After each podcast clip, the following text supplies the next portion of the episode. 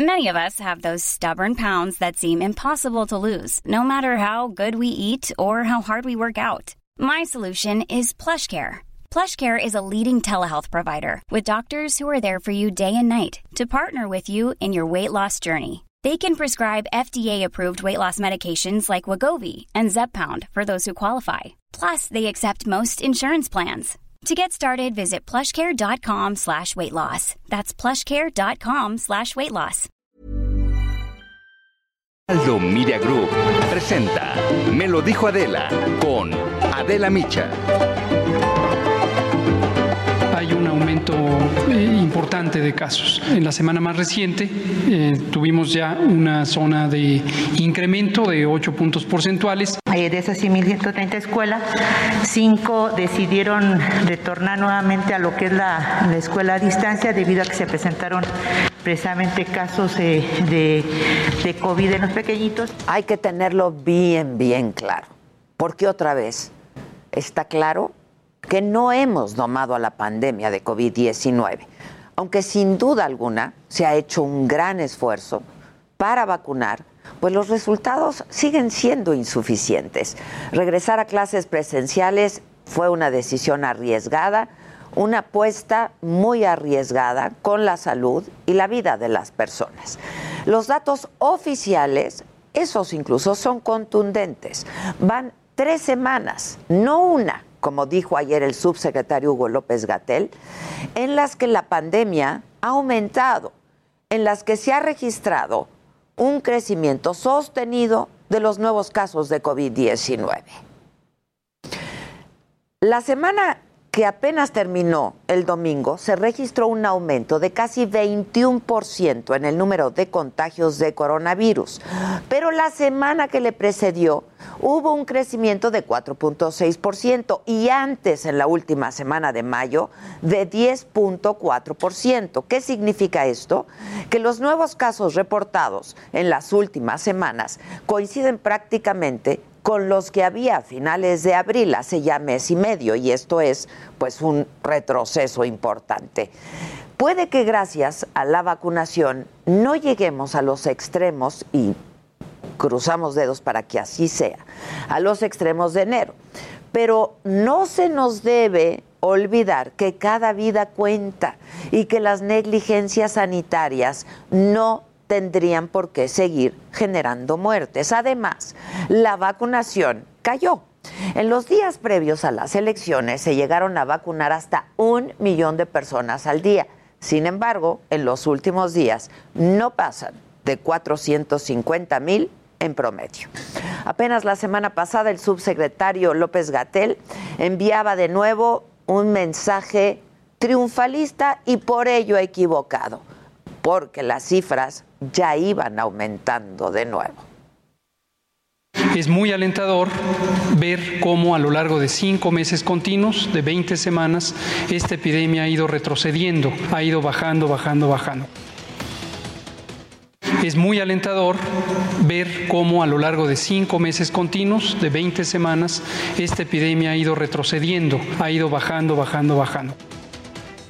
No ha ido bajando, bajando, bajando. En este momento son seis estados de la República los que presentan una tendencia al alza, que son Quintana Roo, Yucatán, Campeche, Sinaloa, Veracruz y Baja California Sur. Y algunos gobernadores ya tomaron medidas restrictivas, como Mauricio Vila, Yucatán, Carlos Joaquín Quintana Roo. Sin embargo, el presidente no solamente mantiene su discurso, insisto, ¿eh? Peligrosamente victorioso, sino que además, pues se dio vuelo ayer otra vez felicitando a López Gatel, pese a los evidentes errores y contradicciones en el manejo de la pandemia. Quiero aprovechar para agradecerle al doctor Hugo López Gatel. Se convirtió en nuestro maestro, resistió provocaciones de todo tipo. El presidente fue incluso más allá. Declaró que sí, que los muertos han sido demasiados, pero que de plano hicieron todo. Me pueden decir los adversarios que fallecieron muchos, sí, sí, pero hicimos todo, hemos hecho todo. Pues no, no todo y no a tiempo, no. No se recomendó a tiempo y de manera contundente el uso del cubrebocas. El presidente jamás lo usó. No se cerraron fronteras, tardaron mucho tiempo en imponer medidas de distanciamiento social. Nunca, nunca se hicieron pruebas masivas como lo sugirió desde el momento uno la Organización Mundial de la Salud. No hubo apoyos significativos para que los negocios pues pudieran cerrar. Se politizó la pandemia. Basta recordar que según López Gatel, el presidente era una fuerza moral y no de contagio. Además de una alerta, esta situación es un muy doloroso recordatorio que la pandemia está aquí, que sigue, porque pese a los datos duros, el gobierno pareciera más administrar la tragedia que tomar decisiones para contener una posible nueva ola de COVID-19. El saldo ha sido terrible y hay que seguirnos cuidando porque puede ser aún mayor. Esto es, me lo dijo Adela, yo soy Adela Micha y ya comenzamos ahora también por la cadena nacional del Heraldo Radio.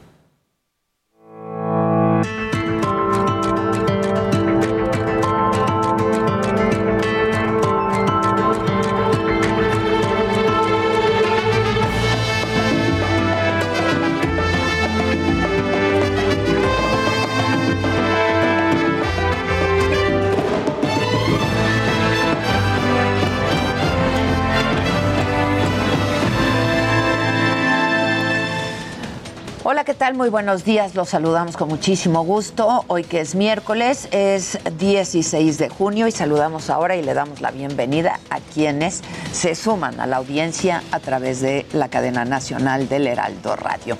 ¿Qué pasó hoy en la mañanera? Bueno, el presidente habló sobre el riesgo que corren sus tres reformas de las que él ha venido hablando, la eléctrica, la electoral y sobre la Guardia Nacional, ante, dijo, un posible chapulineo en el Poder Legislativo, como pasó con la antes morenista, ahora panista, Lili Telles. Llamó a diputados y a senadores a respetar su trabajo como representantes del pueblo y sus compromisos de campaña.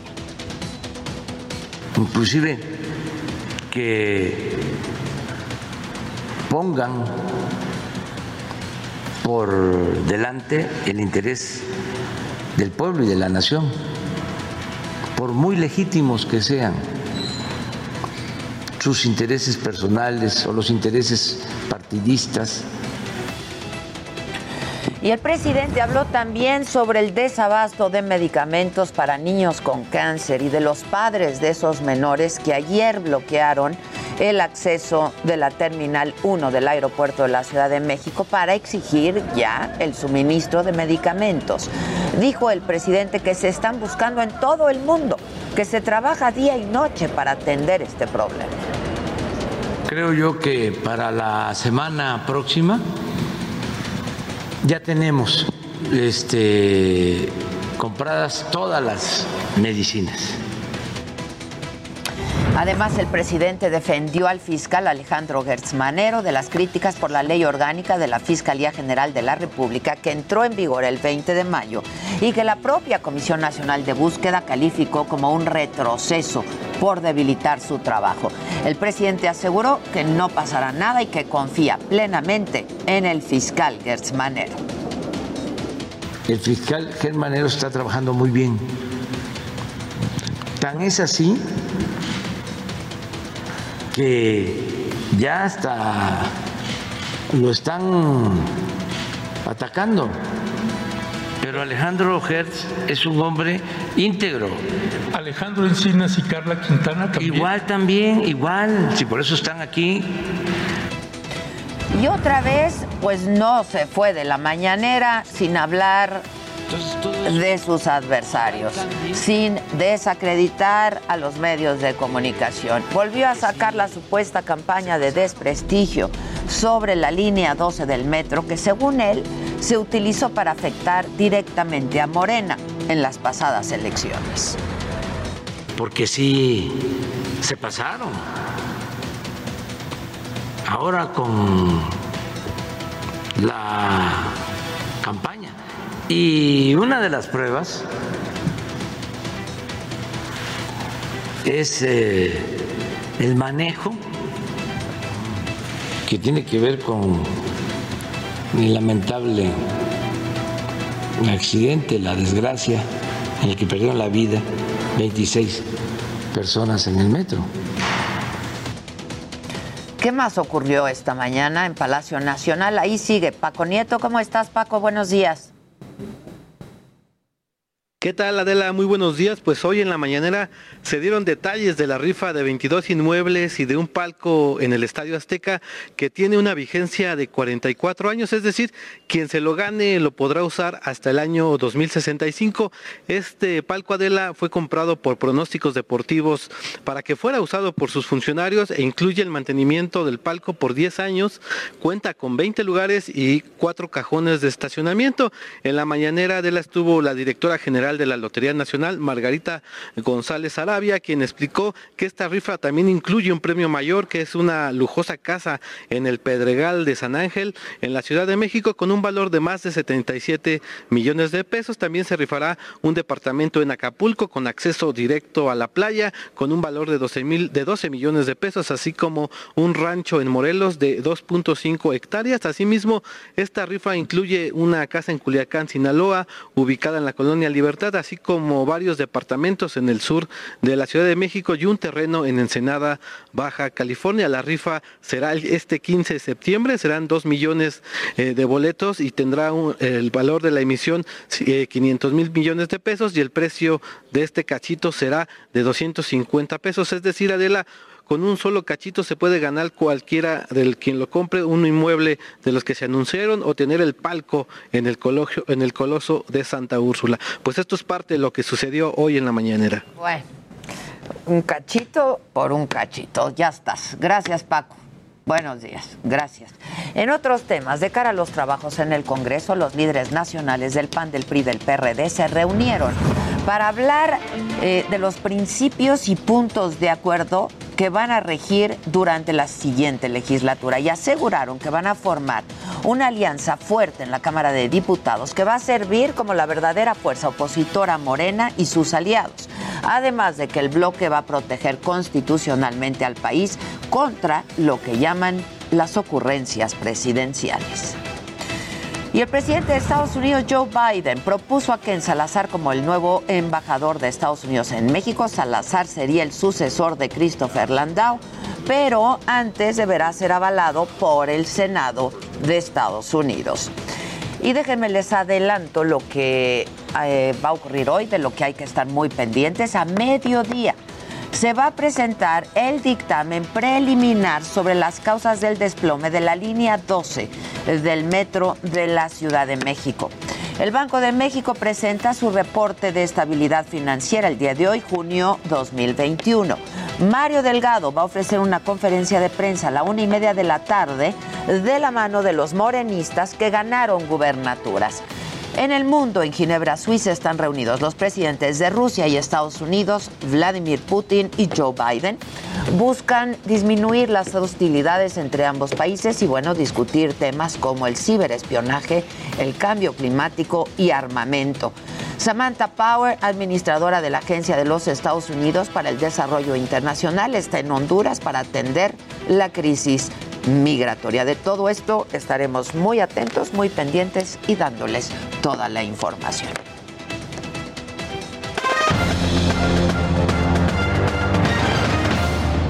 ¿Cómo estás? No, es que te iba a decir que si tú te pusiste Botox, pero... No, yo nunca, me he puesto nada, nunca. ¿Eh? Eh, ahorita que estamos allá ya afuera... estamos con Dani Casarín. Hola a todos, ¿cómo están? Los que nos ven, los que nos escuchan. Platicaba justo ahorita con, con, Luis y con Jimmy, me decían que si alguna vez se les dije, tuve en algún momento, fui a, una clínica, pero para dermis, limpieza tal cual. Ah, ok, ok. Nunca vi un mínimo cambio.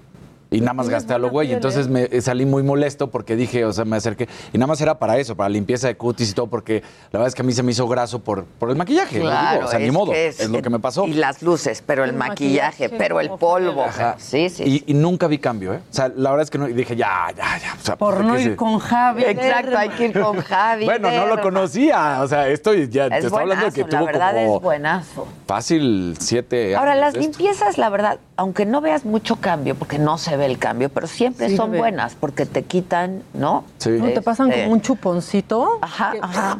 Y te Sí, van y hay, sacando todo. en- a- hay aparatos ya Sí. muy modernos, ¿no? Que son muy, muy buenos. O sea, la única que, que, porque viene genéticamente de mi papá, de mi abuelo, es las bolsas en los ojos, que mi papá, de hecho, pues sí, a, a los 40 justamente, se hizo cirugía y se las, se Ah, las quitó ¿sí? y luego, pues otra vez las tiene. Entonces, supuestamente a mí me va a pasar. A mis dos Pero hermanos no les ha pasado, no. pero yo me siento bien. No, te ves muy bien.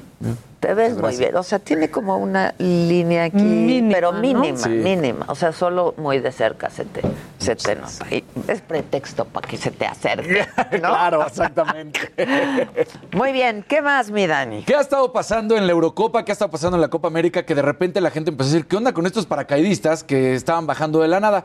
Pues son protestas de Greenpeace, ya sabes, siempre tratando de hacer que la gente voltee a verlos. Estas críticas constantes que hacen, pues, a todo lo que tenga que ver con el mundo de cómo se, pues, desde los derrames de petróleo, desde el maltrato animal. de- entonces, bueno, pues ahora en la Eurocopa estaban haciendo esto, estaban descendiendo los paracaidistas, son de Greenpeace. En pleno fue- campo En pleno campo. juego. En pleno campo, ahí previo al partido entre Alemania y Francia. Entonces, pues a- a- ahí Pues queda el entre el recuerdo. público, Sí, termina cayendo, la asistente. can- termina cayendo justo en la cancha. Sí. Inmediatamente llegan, para la gente que nos está escuchando, está justamente el paracaídas llegando, bajando, descendiendo, hasta que cae en la mera cancha, llegan los oficiales Y se los lleva. y se lo llevan. Y hasta ahí. Eso es lo, Mucho lo que show pasa. en la Eurocopa y en la Copa América, todo un contagiadero. Sí. Un contagiadero, exactamente. Entonces, bueno, de ahí nos vamos al partido justamente entre Alemania y Francia. Termina ganando el equipo de Francia por un gol, autogol justamente de los alemanes, uno por cero.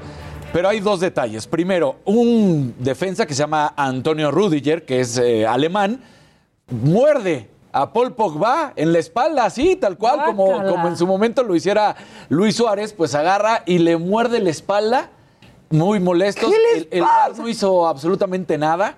Te- terminó el partido así, la primera mitad fue justamente antes del descanso. Porque pues se ve cuando Paul Pogba hace la- la- el movimiento, se tira al piso y dice, ¿qué pasa? Y, y, pues hasta ahí. Entonces, eso sucedía y dices, bueno, pues, ¿qué le pasó a Luis Suárez? En su momento lo suspendieron varios partidos y hasta meses. Pudiera ser que fuera la misma, el mismo castigo para este defensa, pero vamos a ver si sucede o no.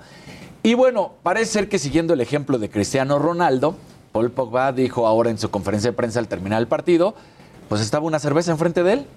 Una cerveza cero, pero era una cerveza. Ok, ok. Estaban la- las dos cocas, estaba su agüita y estaba su cerveza. Y entonces agarra y dice, pues ahora yo quito la cerveza. Y tú dices, ¿qué les está pasando? Por una parte dices, ok, los jugadores están entendiendo ese rol que son de modelos a seguir Para los chavitos. y para los chavitos y está bien. Pero por otra parte, oye, pues hay compromisos y son compromisos importantes. Ve, ahí. Ahí la- le- yo creo que le dijeron, Ahí sí le dijeron, ponla. Le dijeron, a ver, no eres cristiano. Exacto. No eres cristiano. Pero, pero la quitó del, del tiro, ¿eh? Del, del Sí, tiro. la sacó, la sacó. Cuando la sube, la pone más a la derecha y no se ve. Y vamos a escucharlo. Merci.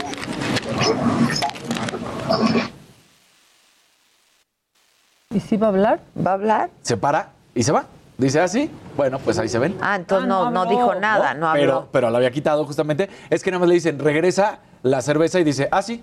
Y la pone. Y se para y se va. Y se para y se va. Entonces, bueno. Ahí se quedan con su cerveza, yo ya me voy. Ahora, ¿cuánto dinero va a perder? ¿Qué era Jaime? Que no, ¿cuánto dinero? Coca va a perder? fueron 4 mil millones de pero ahorita vamos a llegar a, a también explicar por qué eso de Cristiano Ronaldo. Luego vino el partido de Portugal contra Hungría, gana 3 por 0 el equipo de Portugal y ahí te va récords y números de Cristiano Ronaldo. Es el primer futbolista que juega 5 Eurocopas. Es el que más tiene, por supuesto, es el que más partidos tiene con 22, es el máximo goleador en la Euro con 11 anotaciones. Y aquí viene un poquito para explicar el porqué de la caída. Pues Cristiano se convierte en la primera persona, no el primer futbolista, en la primera persona en llegar a 500 millones de seguidores sumando Instagram, Facebook y Twitter, ¿no? O sea, Uf. llega 500 millones tiene nada más de seguidores. Lo que significa, pues, que obviamente todo el mundo lo ve. En dos, dos tweets que le pidieron en su momento, le pagaron 50 millones de dólares. A ver, Partido Verde, por- búscalo, por- búscalo. Por- perdón, no fueron tweets, fueron Instagram. Por dos posts de Instagram, 50 millones de dólares fue lo que cobró Cristiano Ronaldo en su momento. ¡Wow! El que más le sigue es Lionel Messi con 30 millones. Sigue siendo una la nota, pero no Pero es lo mismo no, entre 30 y 20, pues no. entre 30 y 50, ¿no? No. Entonces, pues eso, eso Es hace- 40% menos. Claro, eso genera a Cristiano Ronaldo. Tiene más de 250 millones, de- 270 millones de seguidores en Instagram. Solo en ¡Wow! Instagram. ¡Wow! Y uno aquí. Dicen que como Windows no estás respondiendo. que no estás respondiendo. Estaba terminando de dar la frase, denme de un segundo.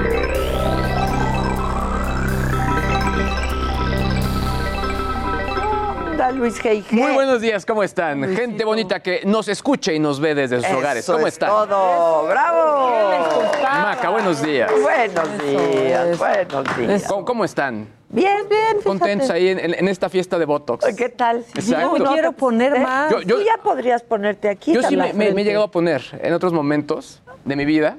Y se ve, cañón. Sí, pues digamos que, pues obviamente para Te estar... pondría, digamos, en la frente. Exacto. sí. Es que la frente, yo ya, me pongo es la que frente. sí, la frente Es es... que también ahora el lente también pues, tapa como todo el... Sí, Y todo lo que Exacto. todo, lo que tapa sirve. Exacto. Todo lo que tapa sirve. Oigan, eh, esta semana ha sido de videojuegos, hemos hablado mucho de videojuegos y la verdad es que he tratado de traer como lo mejor y este me encanta. Es una nota que se viene cocinando desde el 2018 y es que Atari regresa.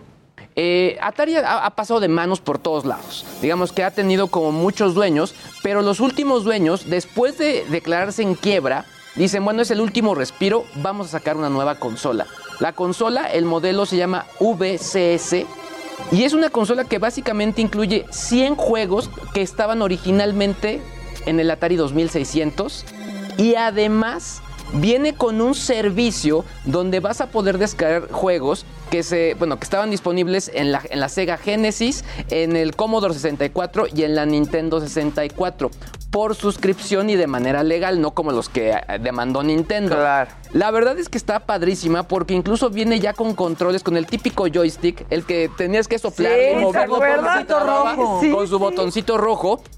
Hay dos versiones, una que viene con controles y otra sin controles, eh, 300 y 400 dólares. Se conecta obviamente al televisor. La quiero. Y la parte im- importante es, eh, creo que va a ser un producto para coleccionistas más que para gamers, porque al final es un emulador de videojuegos, es decir, no es que vayan a sacar nuevos títulos. Claro. Va a apelar a la nostalgia. Y es para, pues, para todos. Exactamente. Claro. Y quizá por este servicio donde tú te, suscribas, pues digan, bueno, este mes vamos a tener eh, todos los que es- estuvieron en la, en la Commodore 64 o ahora puros juegos de quizá de disparos, etcétera, etcétera, etcétera. Pero bueno, por lo pronto creo que es una buena noticia, sobre todo para los que somos nostálgicos y que nos encanta todo el tema de los videojuegos. Eh, el modelo es Atari VCS, se lanza hacia finales de año, así que habrá que estar atentos, sobre todo si alguien se anima a traerla aquí al país. Yo lo quiero de Navidad. Este, sí, está, sí. Está padrísimo. Yo nunca Atari. jugué. Yo, es- Yo estaba como jugué, muy chiquita verdad. cuando estaba en la Atari y no me dejaban acceder a él. Yo Ahora me lo voy a comprar. Yo la verdad es que por obvias Siempre razones... estuve trabajando, la verdad. Normalmente este tipo de, de noticias eh, implica que sí, este sí va a llegar a casa. Porque sí son como el tipo de productos que, o sea, me gustan tener el gadget por la colección. Claro. Tal cual, claro. este, este sí. Tú no puedes no tenerlo. Este no. Sí. Este, este sí lo, lo, lo Nos quiero. quiero defraudarías si no Exacto. Obviamente, Y no, nos lo esto no sería Ah. ver gadgets, obviamente, obviamente. Deberíamos hacer el torneo de Pac-Man, ¿eh? O de, o de Miss Pac-Man. Pac-Man sí Pac-Man. jugué. Jugaba al Pac-Man con los escuincles. Yo, yo de pronto, a mí en clase me- sí me regañaban, en- en- sobre todo en la universidad, pero la viborita. La, La viborita. Sí. ¿Jugabas con la viborita en el salón? No, ya, Maca. Doctora, ¿por- ¿por qué quiere transgiversar Esta. todas las frases? Andaba doctora? jugando la viborita en el salón, es Pero a la- al juego. Al juego. Al Me juego. ¿Viste que hoy estuvo la de Lotería Nacional y explicó por qué no pagaron Que no nada? pagaron, Sí. que no se iban a dejar Y que- chantajear. y que todo era público. Y que- ajá. Ahora, en ese sentido, el, el punto importante es que sí siguieron el consejo, porque sí hay dos opciones, o pagas o tratas de aguantar, aguantar, aguantar, analizas qué te quitaron y ves si puedes vivir sin eso. Y son los dos consejos que dan los expertos. Ya. Y bueno, aquí lo que explicaron fue justo que se fueron hacia, hacia ese lado, ¿no? Sí, y que eran datos que eran públicos de cualquier manera. De cualquier manera. Claro. Bueno, pues luego regresas. Re- regresaré, también. exactamente, porque hay mucha información de Ya datos estás. Y luego también, por ahí de las 11 vamos a conversar y vamos a cotorrear con Dana Paola, a quien me lo dijo Adela. Pero al volver va a estar con nosotros Sandra Cuevas. Ella es la alcaldesa electa de Cuauhtémoc por la coalición Vamos México, que es PRI-PAN PRD. Al volver, no se vayan todavía mucho más a quien me lo dijo Adela.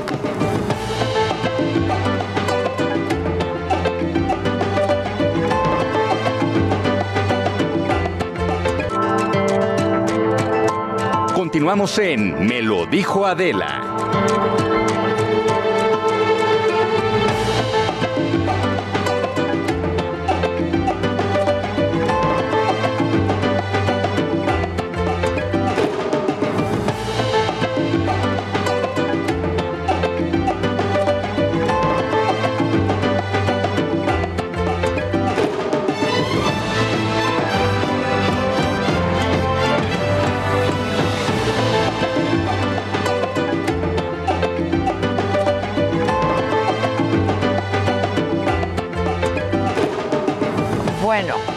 Estamos de regreso y como lo anunciamos antes del corte, está aquí ya en el estudio de Me lo dijo Adela, la alcaldesa electa de Cuauhtémoc, Sandra Cuevas. Eh, y te agradezco mucho, Sandra, que estés aquí con nosotros, porque la otra vez no pudiste venir. Estuvieron todos los de la, la- la alianza, va por. México, pero no pudiste venir. No pude venir, pero gracias por el espacio. Al contrario, Sandra, es que la verdad, eh, Cuauhtémoc es un caso muy particular, ¿no? Este, decíamos que la Ciudad de México es el bastión de Morena, pero Cuauhtémoc es el corazón del bastión, del corazón de Morena. Yo creo que no fue, no estuvo fácil, ¿no? No fue una tarea sencilla, pero efectivamente nos llevamos esta gran victoria que es el corazón, no solamente de la Ciudad de México, sino de México. Y aquí estamos listos para hacer un extraordinario gobierno. Es que sí, es el corazón de Morena, de López Obradorismo, ¿no? Este, que llevaba muchísimas, muchísimos años este, siéndolo. ¿Qué significa y, y cómo estuvo todo el proceso, Sandra? Bueno, desde que a mí me eligen, yo llegué con la convicción de ganar. Para mí era muy, muy importante este gran reto como ¿Tú profesionista, a como ser mujer. candidata de Morena? Pues me ya estaba yo ahí en, en las filas, pero al final ellos no se decidieron por mi perfil. Eh, los perfiles que ellos eligen son con base a las amistades, con base a, a otros parámetros, pero no a lo que uno pueda tener como estudios o pueda hacer como profesionista, como ser humano, lo que pueda representar para poder resolver los problemas de la gente. Pienso que eso lo dejan al final. Ya. Entonces, finalmente no, no, que- no, no quedaste. no quedé, me, me hacen invitación de diferentes partidos políticos y el que más me gustó fue la alianza. Entonces me invitan para contender por, por Cuauhtémoc. Me encantó el reto, me encantó saber que iba a ganarle a Morena. Desde el principio yo sabía que iba a ganarle a Morena y por eso dije sí, sí voy. ¿Por qué, ¿Por qué sabías? Si estaba complicadísimo. Porque sé cómo trabajan, porque sé cuál es la forma en la que se dirigen, porque sé cuáles son las propuestas que le dicen a la gente.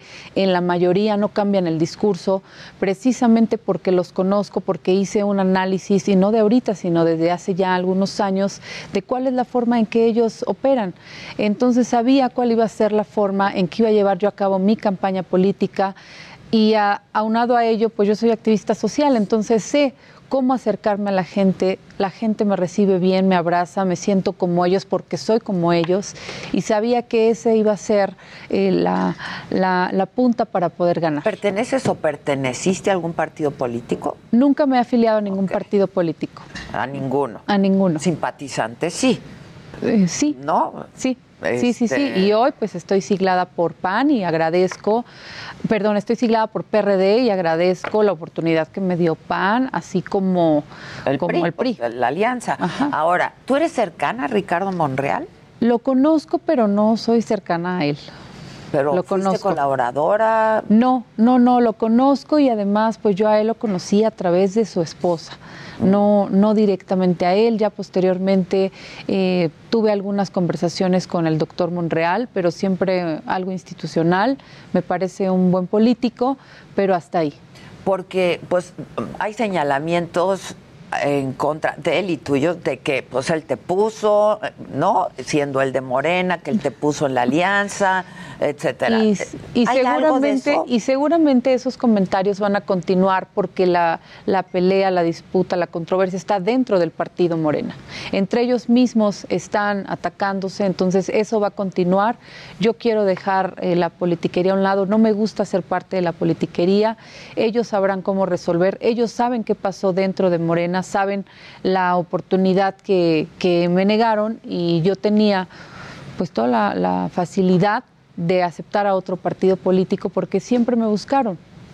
A ver, cuando me dices ellos saben este lo que hicieron en Morena, ellos saben cómo fue este proceso electoral, porque claro, la candidata de Morena acusa fraude, ¿no? Y, acusa este pues un montón de irregularidades que dice ella que pasaron durante el proceso y en la jornada electoral. Bueno, ella acusa, pero no demuestra. Siempre lo he dicho, todo lo que tú quieras decir en- de una persona, de una situación, incluso, por ejemplo, han mencionado mucho mi, mi, mi asociación civil, yo sencillamente los invito a que lo hagan a través de la vía jurídica. ¿Qué es México? Bonito? Fundación por un México Bonito. Fundación por un Fundación México por un México Bonito, que de hecho usted me apoyó, a lo mejor no lo recuerda, pero el año pasado, gracias a tu intervención, a su intervención, pudimos operar a dos niños que iban a perder su pierna, dos niños con cáncer, y siempre tuvimos el apoyo del Heraldo de México y sobre todo de usted. Entonces, pero bueno, me regreso al tema. de tú, por Gracias, favor. Me regreso. sí, digo, si eres muy jovencita, pero me haces sentir lo que soy, entonces No, no, no, no, no, no, no. Pues me regreso al tema. Eh, yo los invito a que lo demuestren ante la vía jurídica. Hablan de armas, hablan de dinero ilícito, hablan, parece que se están describiendo, perdón, tienen algo que demostrar que lo hagan ante la vía jurídica, por eso existen los medios. Ellos tienen excelentes abogados, eh, se dicen estudiados, pues que lo hagan a través de la vía jurídica y que lo demuestren, colonia por colonia. Yo no me imagino haber llegado a la Roma, a la norte, a la Roma sur, Roma norte, a la Condesa, a la Juárez, a la Cuauhtémoc, con esa violencia que ellos presumen. ¿Cómo fue? ¿Cómo estuvo tu campaña y cómo, cómo sentiste? ¿Y la gente? ¿Tú esperabas este triunfo así? Sí, sí, sí lo esperaba desde el principio. Eh, pues desde el día uno de campaña les dije, a ver, aquí no hay dinero. Junté a todo mi equipo, eso sí, no me separé ni de los concejales, de los diputados locales, federales, a todos los junté. Eh, los partidos políticos me, me arroparon y caminamos en equipo, en unidad, todos con un mismo discurso, tocando puertas, haciendo una campaña austera, pero cercana a la gente. Y diciendo qué iba a cambiar, pero además propuestas reales, Adela, propuestas que no solamente llegas a simular o que buscas la nota en los medios de comunicación, propuestas que le van a resultar a la gente en su economía, en su salud y principalmente en el tema de seguridad que estamos viviendo en la Ciudad de México eh, como nunca, una inseguridad total, con extorsiones, robo a casa habitación, secuestro, eh, y robo de autopartes. Entonces, eso en la Cuauhtémoc se va a acabar. ¿Cómo? Muy sencillo, muy sencillo. Para empezar, yo no me senté con ningún grupo criminal. Yo no vengo de la mano del crimen organizado. Desde ahí, los habitantes ya tienen un 60% de su seguridad porque yo no vengo a consentir a los delincuentes. Vamos a ir desmantelando las bandas. Delincuente que caiga al Ministerio Público se va a ir al reclusorio. No vamos a permitir que haya ahí eh, situaciones raras en un ministerio público. Tienen que llegar al reclusorio y no solamente detener a la persona que causó el delito, sino también ir a la raíz, a las personas que quedan afuera y que siguen operando. Eh, aunado a ello se va a, poner eh, ya una serie de, cámaras, tanto en domicilios como en negocios, pero todas esas cámaras ya están conectadas a los aparatos telefónicos de los vecinos. De hecho, ya, ya iniciamos desde la semana pasada con la instalación de diferentes cámaras de 360 grados en donde la gente desde su celular va a estar vigilando las calles. Una nueva policía. eh, nuevo, nuevo equipamiento, patrullas, eh, patrullas y motos, y motos para que puedan estar caminando, rondando por nuestra demarcación. Este, eso en, en términos de, De seguridad. Ahora, la Cuauhtémoc es pues como prácticamente todas las alcaldías de la Ciudad de México, eh, muy desigual, ¿no? Este, y de muchos contrastes también, Sandra. ¿Qué, vas a hacer? ¿Cómo mejorar eh, el nivel de vida? Pues de todos, porque se gobierna para todos, ¿no? Exactamente. En el tema de la economía, de la reactivación económica de la Cuauhtémoc, nos vamos a dar a la tarea en los primeros 100 días de gobierno de empujar y de poner de moda los 39 mercados públicos de Cuauhtémoc. Los 39 mercados públicos están en diferentes colonias y ahí vamos a poder apoyar a todos, a todos los que sean personas no asalariadas, incluso a las mismas jefas de familia, les vamos a dar trabajo en estos, en estos mercados. Los mercados van a ser lo que, lo que deben ser, patrimonio de la Ciudad de México, pero específicamente los de Cuauhtémoc van a ser un referente, porque los voy a poner de moda para toda la ciudad. Vamos a apoyar a los empresarios y a la industria restaurantera con, eh, con estímulos fiscales. ¿A qué los invito? A que contraten gente de nuestra demarcación. Los voy a cuidar, los voy a cuidar del crimen organizado, de las extorsiones que han estado padeciendo tanto del crimen, pero también de la misma autoridad, de la misma alcaldía. Quiero decirte que yo voy a llegar con una nueva plantilla de personal, todas las direcciones generales, directores se van. Yo no puedo trabajar con gente, primero, que no conozco y segundo... ¿Nivel dirección? Dirección, direcciones generales también? y para abajo también. Ah, Desde jefatura, todo eso se va a cambiar para poderle dar yo los resultados que requiere la gente. Entonces no vamos a permitir ni corrupción y una doble extorsión por parte de, la, de las autoridades, de la alcaldía. Ahora, sí hay bandas criminales, ¿no? Muchas. En la alcaldía. ¿Y cómo desarticularlas? Porque pues, es- ese es un reto y un desafío enorme. Tenemos que desmantelarlas.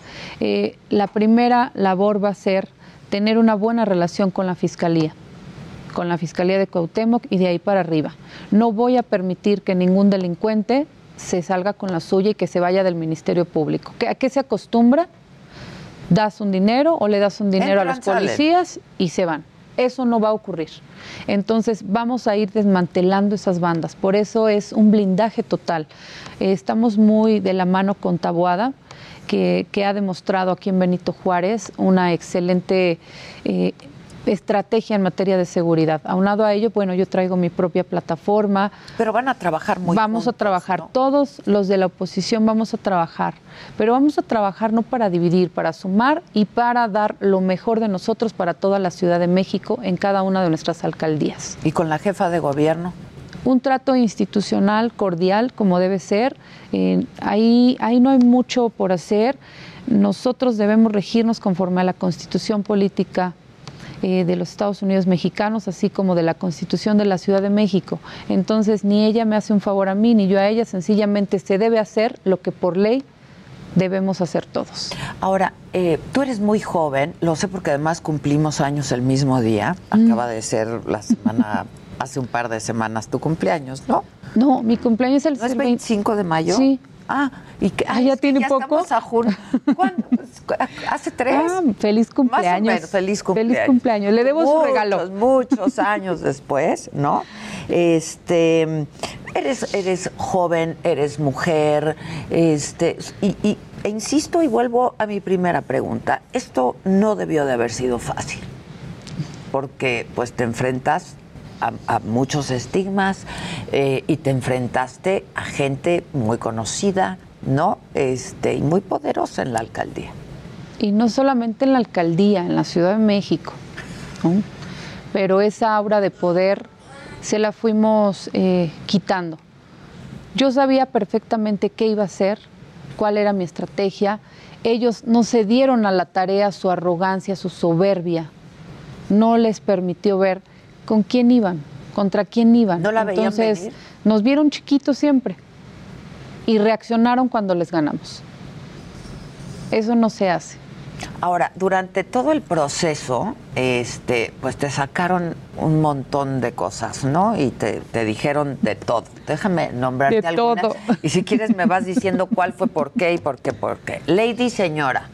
Lady señora, porque pongo en su lugar a un, a un integrante de Morena que está afiliado a Morena, lo pongo en su lugar porque lo único que ha hecho durante dos años es atacarme, acusarme de temas que no ha podido demostrar de manera jurídica.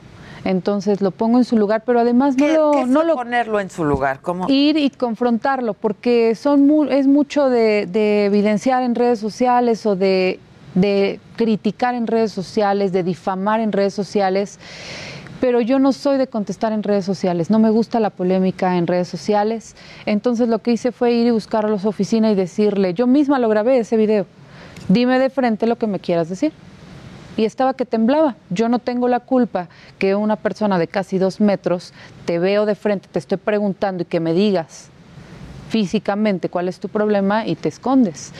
Entonces me estaba poniendo aquí el teléfono, lo único que hice fue hacer para, un- para un lado, editaron el video, Morena lo, lo mandó a hacer, editan ese video y, y ponen ahí este, que, que yo lo golpeé. No, yo no lo golpeé, yo no le di un cachetado. Para empezar, yo no doy cachetadas. Ajá. O sea, para empezar, no, no es mi forma de, de golpear a alguien. ¿Cómo Este, golpea? no, no, o sea, para empezar, no, para empezar, no, no daría yo un bofetón. Entonces, por eso me ponen Lady Señora. De hecho, el título del video era otro, Lady otro. Y les, y les comenté, ese video no va, no va a funcionar. Pónganle Lady Señora y les va a funcionar. Y ahí van. Y le ponen- pusieron. Y bueno, detonó. Pero bueno, es un tema que la verdad me resulta... O sea, ¿tú empujaste el teléfono o qué, qué fue lo que Sí, hiciste? yo empujé el teléfono porque lo- me lo tenían aquí. Ah, y empujaste el Empujo el teléfono, pero no le pego, no, le viol- no lo violento, no le pego. Y lo único que hice fue eso, presentarme y preguntarle y que se desahogara. O sea, ¿cuál es su problema? O... Desahógate, aquí me tienes, desahógate. Pero cuando uno ha- hace eso, pues hay gente que no lo soporta. Y se esconda y se esconde como le pasó a él, estaba temblando de miedo. Ahora, Lady Metralletas. Hay unas fotos tuyas con metralletas. Cuéntanos. Lady Metralletas, también ese video lo editó Morena. Ellos toman fotografías de cuando yo trabajé en aduanas. Estuve ocho años en aduanas. Cuéntanos de eso. Es- Sí, es- yo, yo trabajé en aduanas, fue mi primer trabajo. Un trabajo que me gané, que llegué ganando 7 mil pesos, pero era, era un triunfo mío. Eh, estuve siete, si- ocho años, siete, ocho años en el servicio de administración tributaria en la aduana de Pantaco. Y ahí me mandaron a muchos cursos. Uno de ellos, identificación de drogas y estupefacientes, el manejo de armas en Policía Federal, en Interpol, en el Ejército. Estuve yo interna en el Ejército. ¿Cuánto tiempo? Eh, estuvimos, es que fueron varios, varios, Varios cursos, cursos. varios cursos de varios días y nos enseñaron, a mí me enseñaron a manejar muchos tipos de armas. Entonces, Armas largas. cortas eh, sub- y yo subía todo a mis redes sociales, de hecho mis redes sociales no son privadas, pueden ver desde que abrí yo cualquiera de mis perfiles y van a encontrar pues lo que soy. No, no omití nada, ni siquiera estas fotografías, porque yo no le veo lo, lo malo. En todas las fotografías estoy vestida de aduanas, con pantalón azul, blusa blanca o camisa azul, y, y estoy uniformada. Fue parte de mi, de entrenamiento. mi entrenamiento. Y entonces me ponen ahí, creo que conozca la vida oculta de Sandra Cuevas, Lady Metralletas, como si me hubieran encontrado en un rancho o con sicarios o con algún grupo criminal. ¿no? Ok, fue por eso. Fue por eso. Eh, ¿Qué hacías en aduanas estos siete años? Estuve en todos, en todos los puntos. Estuve desde revisando la mercancía.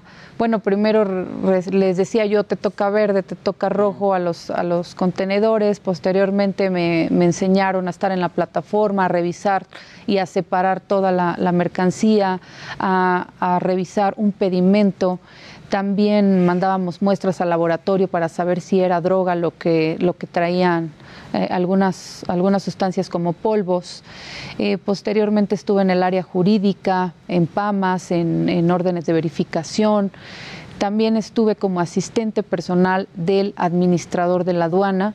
Eso sí, siempre con puestos bajos porque mi jefe me decía, usted está muy chica y tiene que aprender a trabajar primero y después asumir un puesto importante. ¿Y te sirvió? Me sirvió porque era un señor de primera, ya, este, ya muy grande, pero un señor de primera que me, que me enseñó a trabajar y siempre con la bandera de cero corrupción. En aduana se mueven millones de dólares y tuve puestos claves sin que me dieran el sueldo, Ajá, ajá. pero aprendí Pero mucho. el trabajo, ¿qué? exactamente. Estuve también en el área de almacenes, estuve en todas las ¿Qué áreas. viste?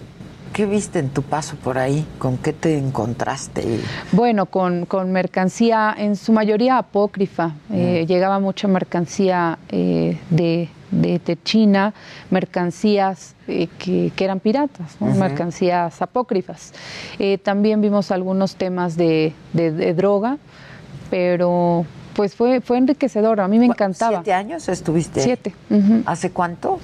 Entré cuando tenía yo 20 años. De 20, a- ah, sí, pues estabas muy niña. ¿no? Sí, Sigues sí, sí, siendo sí. muy joven, ahora tienes que 35, ¿no? Sí. 35. Ahí, ahí aproveché, llevaba yo ya cuatro años trabajando, pedí una licencia y me fui a estudiar a Boston. Mm. Estudié en Boston eh, el idioma inglés, regresé, me reincorporé. ¿Cuánto tiempo? Estuve cuatro meses. Ya, y lo aprendiste y lo hablas fluido. Ajá, Ok. y ya regresé. Y bueno, yo todo mi sueldo siempre lo he invertido en irme a estudiar a- al extranjero. Entonces tengo estudios en Panamá, en Canadá, en China, estudié un diplomado en mercados asiáticos. Mm. En China estuve aproximadamente un mes viviendo allá. Me encantaba el comercio exterior. Estuve también en, en Canadá, eh, en, en Colombia y siempre preparándome en Cuba. De- estudié Derecho Cubano y ya regresé. Aquí estudiaste Aquí estudié. Derecho, No, estudié Comercio Internacional Comercio Internacional. en la Universidad del Valle de México, estoy titulada. Cuando estuve en aduanas, me daba tiempo también de estudiar la maestría, me becaron. Entonces, pues no podía yo desaprovechar que me, que me dieran una beca. Me fui a estudiar eh, derechos, Derecho Fiscal y Derechos Humanos. Entonces, tengo dos maestrías, pero no soy de las personas que estudia para tener la cédula. O sea, que para mí eso El era. título es lo de ese es el sí, título. claro, sí, pero sí es. Pero claro. estoy titulada, estoy titulada, tengo mi título de ambas maestrías y ahorita, bueno, ya, este, ya se pagaron los, lo que se debe pagar para el tema de la cédula, pero mis títulos los tengo en orden y soy doctorante en Derecho en el Centro Universitario de Estudios Jurídicos. Ya. Ya voy a presentar eh, mi tesis para poder obtener el grado de doctora, pero eso es un tema personal. Puedes tener tú todos los grados, todos los estudios y no, y no saber resolver. Claro. Ajá.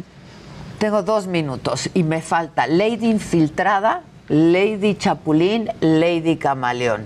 Qué violencia, cuánta violencia, de verdad, cuánta violencia. Eh, eh, Lady infiltrada porque me decían que yo llegué a Morena porque me mandó Felipe Calderón Mm, y que por eso estaba yo en Morena. ¿Lo conoces? Lo he visto, pero no, nunca he platicado con, con, con él. Eh, después, Lady Chapulín Chapulina porque iba de partido en partido. Eh, Lady Camaleón, Lady Camaleón porque me cambiaba yo de colores. Por lo mismo, de Por los lo partidos. Sí. A ver, este, ¿tú empezaste haciendo campaña en otra demarcación, en otra alcaldía?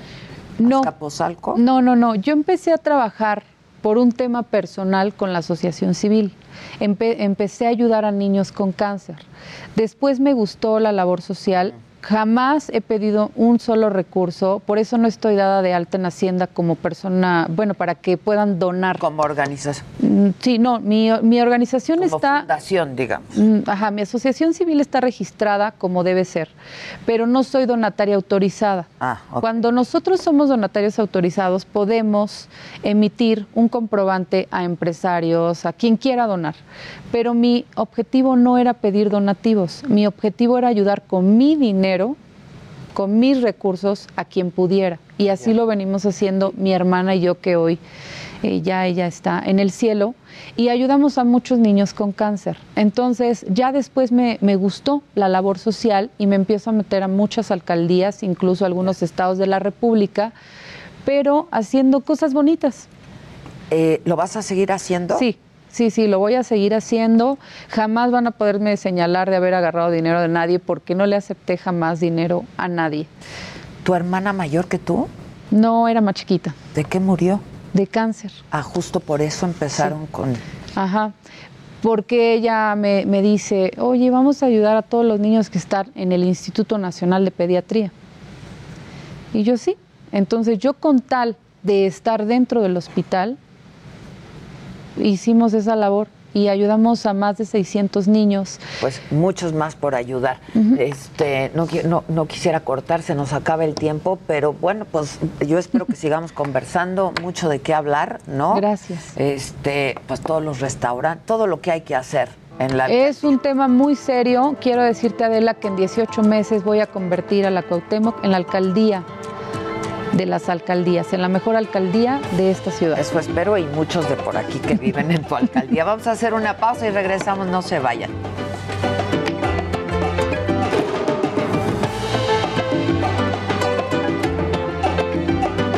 Continuamos en Me lo dijo Adela.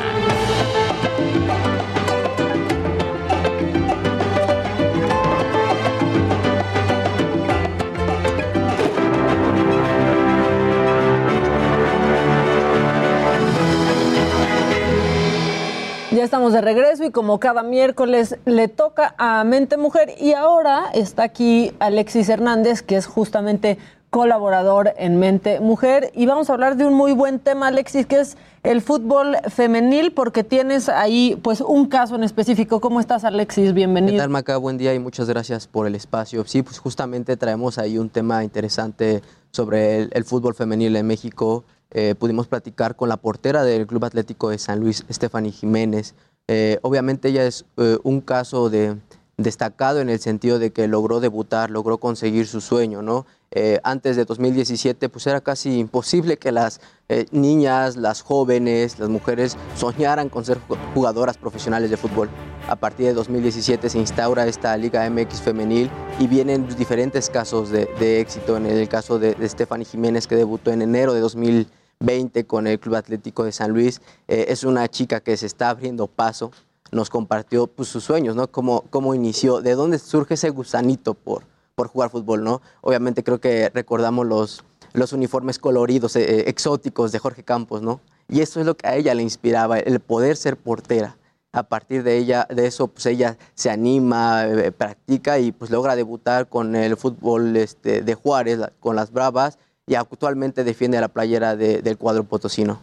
Está bien padre la historia porque ¿cuántos años, sabes cuántos años tiene ella? Ella tiene 26 años, en unos días va a cumplir 27. Este, obviamente está en, en ese proceso también de consolidarse. Su sueño también es poder tomar el club, este, el fútbol mexicano, como una catapulta para también llegar a Europa. Y por su edad también debe de haber sido difícil, por ejemplo, pues empezar a jugar eh, fútbol de- desde chiquita. Yo le llevo unos años, tengo 35, y me acuerdo todavía que cuando yo quería jugar fútbol en la escuela, me dijeron, no hay equipo femenil, pero si quieres puedes ser porrista. Yo creo que esa fue una de mis primeras eh, frustraciones de por qué voy a ser porrista si yo quiero jugar fútbol. A ella le debe haber tocado un poco menos, pero todavía, ¿no? De hecho, creo que es un común denominador, ¿no? La mayoría de las mujeres empieza jugando en equipos del barrio con hombres. ¿no? ¿Por qué? Porque no estaba tan... No hay equipo. No estaba tan institucionalizado, tan, eh, no había tanta profundidad o una estructura como lo que actualmente se está manejando. Afortunadamente la, la- la historia de Stephanie es curiosa, ¿no? Porque no estuvo sola. Ella tiene una hermana gemela con la cual pues empezó en el proceso de fútbol. Eh, ella era jugadora de campo, posteriormente se convierte en portera y actualmente la, igual la curiosidad está en que pues, por ser su hermana gemela luego la confunde, eh, confunden a su hermana con, la, con, con ella y le piden autógrafos eh, en la calle, ¿no? Pues ya que los dé. es algo curioso, ¿no? Entonces, es parte de ese proceso, obviamente, eh, sí dice que ha sido muy complicado, pero a partir de 2017, con la instauración de esta liga y los nuevos prospectos, pues se dan esas oportunidades, ¿no? Bueno, y su historia está en esta semana. Esta en semana. Mente Mujer. Efectivamente, Maca, vamos a tener este viernes la historia de Stephanie Jiménez en Mente Mujer, una sección eh, de parte del Heraldo de México, pues comprometida con la inclusión, con esa responsabilidad que tenemos como medio de comunicación. Y conocer estas historias es padrísimo. Muchas chavitas que hoy se quieren dedicar al fútbol y dicen, pues sí está la Liga MX, pero no está no está al nivel, y pues sí, todavía no está al nivel, ni la gente se emociona tanto, pero está arrancando, ¿no? Ahí Al va, final del día es un, proce- es un proceso de, de evolución, de conocimiento y desarrollo. Obviamente cuando empezó esto en 2017, pues ha, ha crecido, considero, a pasos agigantados, ¿no? Hoy tenemos eh, jugadoras este, que se reconocen. Ya las chicas, las niñas, las jóvenes sueñan con ser futbolistas también gracias a, este, a esta ruptura de esquemas, ¿no? A esta nueva estructura que están dando con jugadoras como ellas, ¿no? Antes, no sé, el- el- los referentes eran hombres, ahora ya hay referentes mujeres, ya las chicas sue- sueñan con ser una Charlene Megan Corral, Rapinoe, ¿no? Megan Rapinoe por- a nivel internacional, a nivel nacional, eh, Charlene Corral, Desiree Monsiváis, Dinora Garza, por citar algunas. Este es el proceso que se está llevando, creo yo va por buenos buenos pasos y pues que se están cumpliendo esos sueños. Al final, Mente Mujer también es eso, ¿no? Eh, hablar de esas historias de éxito y también de sacrificio para esos espacios. Pues ahí está, Alexis. Entonces, este viernes en Mente Mujer, la historia, la historia de esta eh, portera. portera del Atlético de San Luis, Stephanie Jiménez, ahí están las páginas, este, cualquier, pues, ahí van a poder ver su historia, también un poco de la historia de la Liga Femenil, cifras de actualmente la, la Liga Femenil en el último certamen. Eh, tuvo una audiencia de 4.5 millones de espectadores. Gradualmente va subiendo. El semestre pasado fueron 4 millones de espectadores. Esto nos da un parámetro para ver cómo está evolucionando y cómo se está teniendo ese desarrollo, ¿no? O sea, es algo que a lo mejor antes no visualizábamos, ¿no? Antes no, no concebíamos y ahora se Ni está se dando. nos antojaba ver, esa es, Es- la verdad. Exacto. Y gradualmente se suman tanto aficionados como equipos, patrocinios también. Y es algo que también Stephanie nos comentaba en esta entrevista, ¿no? El tener esa oportunidad y que les den la confianza, que crean en ellas. Eh, Muy bien, pues la verdad es que está, está padrísimo hablar de estas historias. Seguramente hay muchas otras futbolistas con historias inspiradoras a estas niñas que ya no- hoy no les dicen que no hay equipo de fútbol femenil en sus escuelas como antes. Ju- justo eso, ¿no? O sea, ellas mismas están creando esa apertura, se están creando eh, esos caminos. Y, y qué tan difícil es que, por ejemplo, el- los casos curiosos en la Liga MX femenil es que en el último registro del semestre anterior que se tuvo, 53% de las jugadoras estaban en estudios de, este, de educación superior o ya tenían una maestría, una licenciatura o estaban estudiando un doctorado, ¿no? En el caso de Stephanie Jiménez, ella es licenciada en comunicación y medios digitales. ¿Qué es lo que nos comentaba? Que al final del día el fútbol es una profesión, pero también este, es corta, ¿no? Entonces ellas tienen que tener una formación eh, para poder también asegurar su futuro.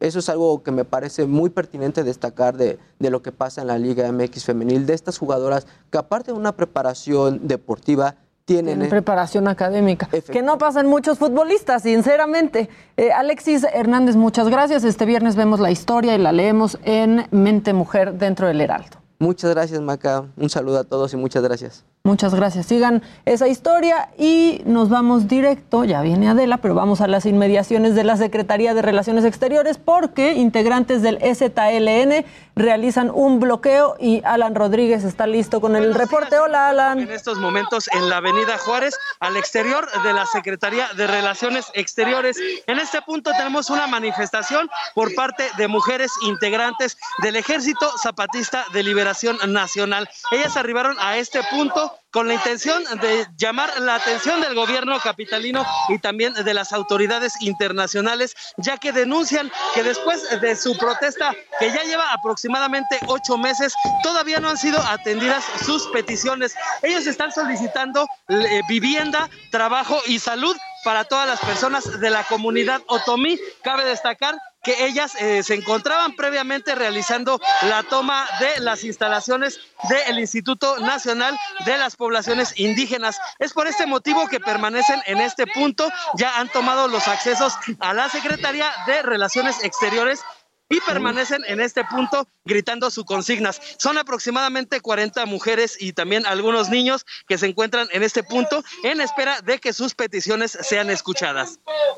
Pues estaremos atentos, Alan, soy Adela. Este, si te parece, regresamos en un momento más, en un momento más contigo antes de terminar el programa, ¿no? Vamos a estar muy al pendiente de la atención que le den las autoridades capitalinas a este grupo de manifestantes. Ya estás. Gracias, Alan. Buen día. ¿Y qué?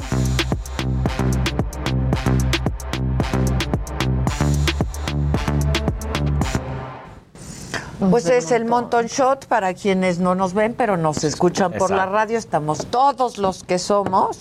Luis G.I.G., Maca Carriedo, el, Dani Jimmy Casarín y el y el Dani Casarín y una servidora. Aquí estamos todos. Y ahora sí apañan como quieran. Oye, voy a aprovecharte y te voy a decir para los Qué datos de que te acaban de decir, porque creo que es importante también ahondar un poquito más, por ejemplo, que es la segunda liga más vista a nivel mundial, o sea, la Liga MX femenil. ¿Ah, sí? Sí, sí, sí, sí. Pero lo que es muy triste y por qué también se da esta situación de que todos prácticamente tienen que ser ah, ingenieras, licenciadas, lo que sea, es que el, el sueldo, el sueldo es muy bajo. Ronda los cuatro mil Sí, no pesos. puede de Ese eso. es el promedio de lo que ganan las futbolistas en México. Profesionales. Profesionales, es fútbol profesional. Compáralo con un Es- Layún. es una burla. Es una burla. Exactamente. Didigo, hay muchas A cosas mí me que... parece muy bien que estén preparadas. Sí, totalmente. Ojalá ellos o sea, también estuvieran. Ojalá ellos se les ojalá lo ellos se les debería de exigir, se les Como debería en el dar fútbol mínimos. americano, en Estados Exacto. Unidos En- les exigen. Salen de la universidad, prácticamente. Justamente ahí es en donde los van a ver, ¿no? Ellos salen- Exactamente. Claro. Ahí el draft de, de Tienen veras que tener buen promedio y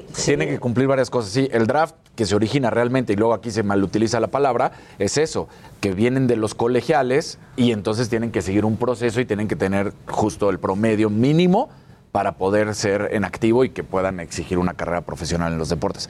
Entonces, bueno, son esos detallitos nada más de, de hablar que no es muy bueno. Hubo hace algún tiempo la final que gana, por ejemplo, un equipo en México varonil y que se les dieron millones de pesos y automóviles y mientras que las mujeres ganaron, se les dieron tabletas. Sí, O sea, no, así- esto sí es No, una burla, como Es una dices grosería. tú. Entonces, para, para- también para poner en, en dimensiones, ¿no? Lo que lo, Pues lo- Ahora, eh, es como irrisorio, sobre todo porque las, li- las ligas, por ejemplo, femeniles de fútbol en universidades, pues sí son más fuertes. O sea, Sí. y obviamente las universidades exigen, obviamente, niveles académicos y también una preparación en la parte deportiva. Exactamente. Y, y bueno, pues la verdad es que sí, en Estados Unidos es otra cosa. Ahí sí pueden hacer carrera, la verdad. Ahí sí pueden ganar. Claro. Siguen sin ser los sueldos tan fuertes como en la liga varonil, pero por ejemplo ahí sí los patrocinios son muy importantes. No, y la selección femenil de Estados Unidos Ah, es mucho más popular que la de hombres. Sí, sí, sí. y es la multicampeona, ¿eh? No, Sí. no, es, no es cualquier cosa. Sí. Fíjate. En Estados Unidos la cosa debe ser diferente, ¿no? Ahí sí les han de pagar mucho mejor. No ganan. eh, mira, es, es que aquí va- siempre va a haber una discusión.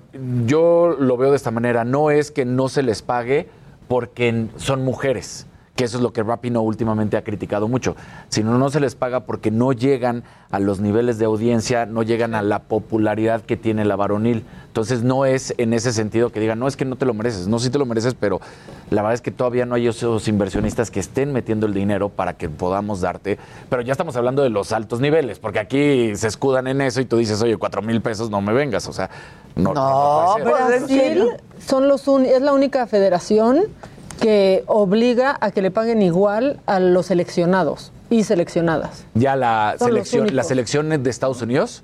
Que además, que además creó los dos este, Twitters, por ejemplo, para que no sea nada más el de la selección de Estados Unidos y ya se llama US National Team Men y US National Team Female. Women. Entonces, bueno, Claro. Women. Y sí, ahí sí, en la selección nacional exigió que sea el pago idéntico, que sí es diferente a lo que pagan los clubes. Pero es por esto, no es porque sean mujeres, pero estamos hablando del primer mundo en cuanto, porque aquí sí dices, Sí, es por los por patrocinadores. los patrocinadores, por claro. la audiencia, es por... Pero bueno, ahí está. Lo, lo- lo bueno a rescatar de México es eso, que pues, cuatro millones más ven, por supuesto, lo que es la Sí, liga sí, que otros. sí. Entonces, eso es muy importante. Muy importante. ¿Qué más? Pues ahora Tú sí. que te quedaste con mucho porque te picotearon Ah, la me primera hora. toda la cara. Pero ya no se te ve nada, ¿eh? Se me ve. No. Me pusieron un poquito de polvito también, pero O sea, se te ven los piquetitos. Mini. Se está saliendo un cuerno, pero...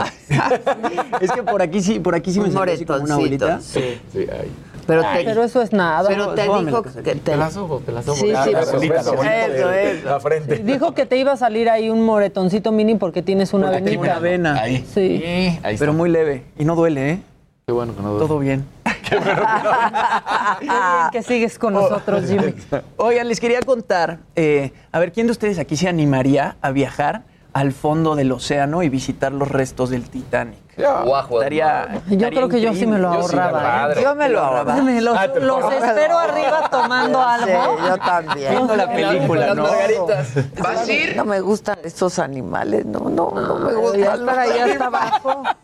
Oigan, bueno, pues Alan por el Mundo, Alan Estrada, que tiene este, 11 años con su canal Alan por el Mundo, que pues muestra diferentes países alrededor del mundo, le da tips a los viajeros para, para viajar de una manera pues, más barata y, y bu- buscar los mejores spots en cada país. Resulta que va a ir, va a bajar al fondo del mar a ver los restos del Titanic. Esto pues apenas se está abriendo a la población civil, antes bajaban puros científicos. James Cameron, que es el productor de la película del Titanic, él bajó 33 veces, es el único civil que ha bajado a los restos del Tita- Titanic y los ha visitado tantas veces para poder hacer así la película. Pero ahora Alan Estrada, junto con la empresa Ocean Gate, va a realizar una inmersión de más de 3.800 metros Ay, de no pasa. profundidad. Imagínense esa distancia, son 3 kilómetros, casi 4 kilómetros de profundidad. Y la idea es crear un mapa 3D del estado actual del hundimiento porque los restos del Titanic pues, se están degradando muy rápidamente y por ahí dicen que en 30 años ya ni siquiera van a existir. Eh, este es el viaje más caro que ha hecho Alan por el mundo en toda su historia. Imagínense que bajar cuesta 125 mil dólares. Pero él pidió este, apoyos y una cervecera y un banco pues le metieron el dinero. Entonces va a bajar a ver el Titanic y... Se quiere pues, a hacer encontrar a. Jack. Sí, ¿Qué se me hace? Lo que hace por encontrar a Jack. Chale. Pues sí, sí, sí, sí. Esto no, no sé cuándo va a salir. Él se va de viaje del 4 de julio al 14 de julio. Es un viaje de 8 días, pero él nada más va a hacer una inmersión. Entonces pues, va a estar padre. Seguramente el resultado va a estar cool. Y bueno, para los emprendedores y para los que quieren emprender, regresa la temporada de Shark Tank México. Regresa la sexta temporada. A mí la verdad es que este programa me gusta mucho. Luego entran por ahí algunos proyectos que... A mí ¿no? me parece un gran programa cómico, De la verdad. comedia, ¿no? Un gran programa cómico. Sí, claro, así es. Es, es raro de repente que llegue un buen proyecto, pero de repente llegan proyectazos y terminan invirtiendo mucho dinero. Pues mucho o no. Pero luego no. dicen O que ni dan su dinero, el ¿no? Shark Tank. En, en el Shark Tank de Estados Unidos. Claro, ahí sí. Ah, hay mucha diferencia. Y el Shark Tank original, que es el inglés. El Claro. Bueno, dices, Claro. es una cosa. O sea, ahí sí. El Shark Tank ori- original es en el inglés, pero el programa está basado en un programa japonés que se llama Dragon's Den. El Dragon's Den. Claro, Claro. Exacto. Bueno, para esta sexta temporada regresan Arturo Elías Ayub, Marcus Dantus, Rodrigo Herrera y Mauricio Hoyos, que es el que estuvo en la temporada pasada, el colombiano. ¿Y a mí me dio mucha tristeza que no va a estar Carlos. ¿Por qué no va a esta estar temporada. Carlos? Es el que Porque ya más anda apoyando a emprendedores de verdad. o sea, Siempre ha apoyado, ¿no? siempre O ha sea, apoyado, pero le da mucha cosa linda. Él siempre se enternece por todo y a todo le sí. mete. Sí, también es, es mi personaje favorito, pero pues parece que no va a estar en esta temporada. Igual de repente por ahí lo invitan. Eh, Rodrigo Herrera es sí, Fuerte, ¿no? fuerte, Sí. fuerte. Y Arturo Elías también. Esto no sirve para nada. Sí, sí, esto no. Sí, esto no sirve.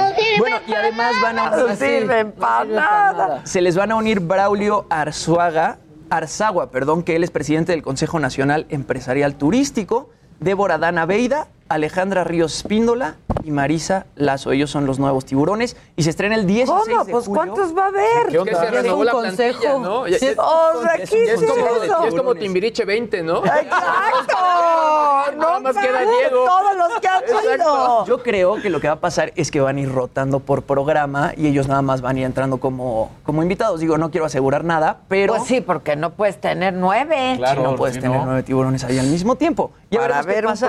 Proyectillo ahí. Se estrena el 16 de julio a las 9.30 de la noche por Sony Channel. O sea, ya está grabado. Sí, sí, así es. ¿Alguna idea? ¿Algo que irles a proponer? Exacto. Mira qué enganchados nos dejó Jimmy. Sí. No, ahora sí, Jimmy, ahora sí. Yo me río con ese programa, la verdad. Claro, con lo que saca. La verdad me da risa, me da como... Es que y, sí. y me da coraje porque ves los ves el Dragon's Den y Exacto. ves el de Estados Unidos y ahí sí Claro. le meten, le meten, ¿eh? Sí, y ahí sí llegan los, este, los emprendedores, pues como con toda la idea más bajada, ¿no? Aquí de repente llegan y no tienen ni una corrida financiera y no, tienen como nada. nada. Si les preguntan cosas como de, ¿y en, en cuánto tiempo recuperas tu inversión? Este, ¿ya estás grabando? Sí, exacto, exacto. No saben. Pero no se saben. escucha borroso. Ah, sí, se escucha exacto. borroso. Sí, ya estás grabando. Sí, así se escucha borroso. Están hablando desde Arlington, Virginia. Y mira, no vamos a interrumpir a nadie. Sí, porque ah, nos colgaron desde Arlington, Ah, Virginia. No, qué Seguro feo que nunca te sean habían así. colgado desde allá. Exacto. Qué feo que sean Otros así, sí. en Otros serio. sí. Otros sí. Otros sí. Los veo por YouTube desde Alemania. Órale. Oye, qué padre. Bien ahí. Ay, claro que yes. Claro que yes. ¿Quién habla? Bueno. Bueno. ¿Quién eres, Dan? Marca y Adela, buenos días. Dan- Ahora Dan- sube su verdadero amor de Adela. Sí, ¿cómo Ya, ya Dante? sabemos. Y eres como la estelita de Paco Stanley tú. No me han hablado para lo de mi Botox, ¿eh? Ah, la semana que Ah, ese asunto. No, sí lo prometimos. lo- Sí. Oye, y un favor, estaba escuchando que estuvo contigo la nueva alcaldesa. Te Sí. mandé mensaje, yo soy de la Cuauhtémoc, ojalá me pueda ayudar y me puedas ayudar a contactarla, porque ando buscando trabajo. Ah, mira, bolsa de trabajo. Ya somos estás tú como. Shark Tank. Sí, sí, exacto. ¿Y qué Mándame quieres tu hacer? proyecto. ¿Y, qué, y cómo con, qué nos puedes ofrecer, Dante? ¿De qué o qué o qué? Pues de lo que haya oportunidad, me puedo poner en contacto con ella y le puedo mandar mi currículum. ¿Tú qué? Está Currículum. Órale, Eh, ya estás. Mándanos estás. el currículum. Pero sí, la- la- el Botox se lo debemos, sí, sí, Sí, hay que sí, se va a pagar lo Para que llegue guapo a presentarse. Exacto, que llegue bien a Ya presentarse con la alcaldesa. Órale, Dante. Bueno, pues le recibo un, saludo a Adela, que estén muy bien. Gracias, Dante. Bye. La estelita de Paco. Es la estelita de Paco Stanley y el Dante. Está Diario se hace increíble. presente. Ay, otra vez, otra vez. Dice Rodrigo Fausto, chamacos, ya me hice adicto al programa. Felicidades por un excelente, se complementan muy bien los cinco. Y traemos un brillo. Como debe, como debe. ¿Quién habla?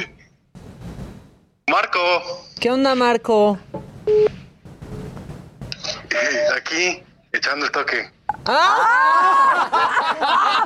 Pues préstalo, pues presta. Pues disfrútalo. Wake and bake. Aquí con pan del socavón. Ah, Pan del socavón, muy bien. Ay, muy bien, muy Es, bien. es el monchis que te dio. Puebla. Bueno, muy bien, pues síguele llegando, acábatelo. ¿O no? ¿O no? Gracias por darnos un matutino real ya, por fin. Ay, muchas gracias. Me gusta mucho un matutino real. Ay, muchas gracias. Sí, completo, completo. Ah, Como debe de ser. Y si lo ves Pacheco, pues más. Lo ve completo, medio chueco. Órale, gracias. ¿Y tú de cuál fumas? ¿Eh? Que los veo con un brillo. Esos sí ya son efectos de lo que te fumas. ¿eh? Ay, ay, ay. Órale, gracias. Bye. Dice Guadalupe Hernández que nos manda saludos. Isa Saavedra que am- ama el montonchot. Es que sí se arma. Yo también, la verdad. Que felicidades a Sandra Cuevas. Este. Guadalupe Hernández dice: Chuy Ponce, Adela ni te pela. Sigue intentando, a lo mejor en algún momento. ¿Sigue el Chuy? Sí. Ese ya también compite para ser estelita. O sea, diario. Que, se vaya a terapia, ¿no? Pues sí. Este, bueno, ¿qué más, muchachos? ¿Que a qué hora dan a Paola? En un ratito. ¿Qué Oigan, eh, hay alguna característica bien interesante en Twitter y es que, bueno, que de pronto no, nos gusta que te empiecen a etiquetar en ciertos comentarios donde dices, yo no soy ni de esta conversación Ah, y ya me es quiero horrible. ¿Para qué te metes? Pues bueno, va a venir una nueva función en Twitter donde incluso tú vas a poder ya quitarte las etiquetas y que ya no te puedan mencionar. E incluso que tengan hasta fecha de caducidad, es decir, no me puede mencionar esta persona durante 24 Ah, horas, una semana, etcétera, etcétera, etcétera. Y esto viene unado con que, con que ya viene el servicio de paga de Twitter. De hecho, si ustedes se meten en este momento a las tiendas de aplicaciones, en Android o iOS, ya aparece en la parte de servicio de pago un monto que va por ahí de los 70 pesos. No. Y lo que te va a dar acceso es a ciertas funciones que la verdad es que a mí no se me hacen tan padres, pero entre ellas es que puedas poner un deshacer en tus tweets. Digamos que si te Que lo edites. eh, pues el editor mental que dices, híjole, mejor no lo pongo, pues tienes más o menos 30 segundos para, Para- arrepentirte Ah, y borrarlo, ok. hacer el deshacer, Pues básicamente. miren, mejor cuando estén pachecos no tuiteen. No te- Exacto. Ni después del vayan Después de del fiesta. Exacto. ¿Quién habla? Cuando tomen, no tuiteen. Carlos Uribe. ¿Quién? Carlos Uribe desde Escaposalco. ¿Qué onda, Carlos Uribe? desde Una pregunta nada más que quisiera a usted y a, o Adela.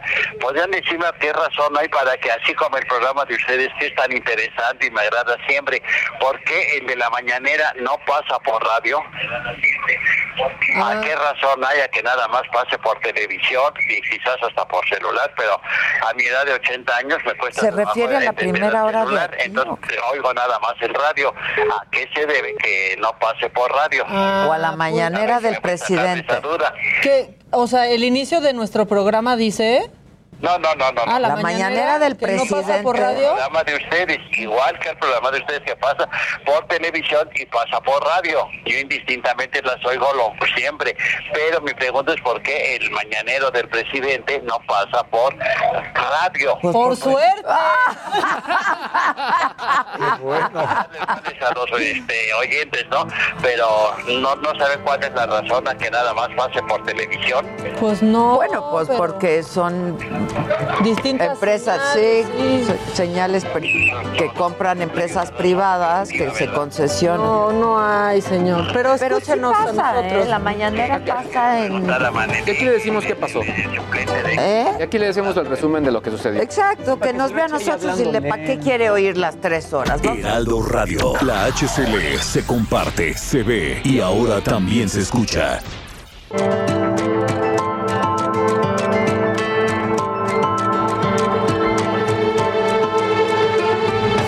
Continuamos en Me lo dijo Adela.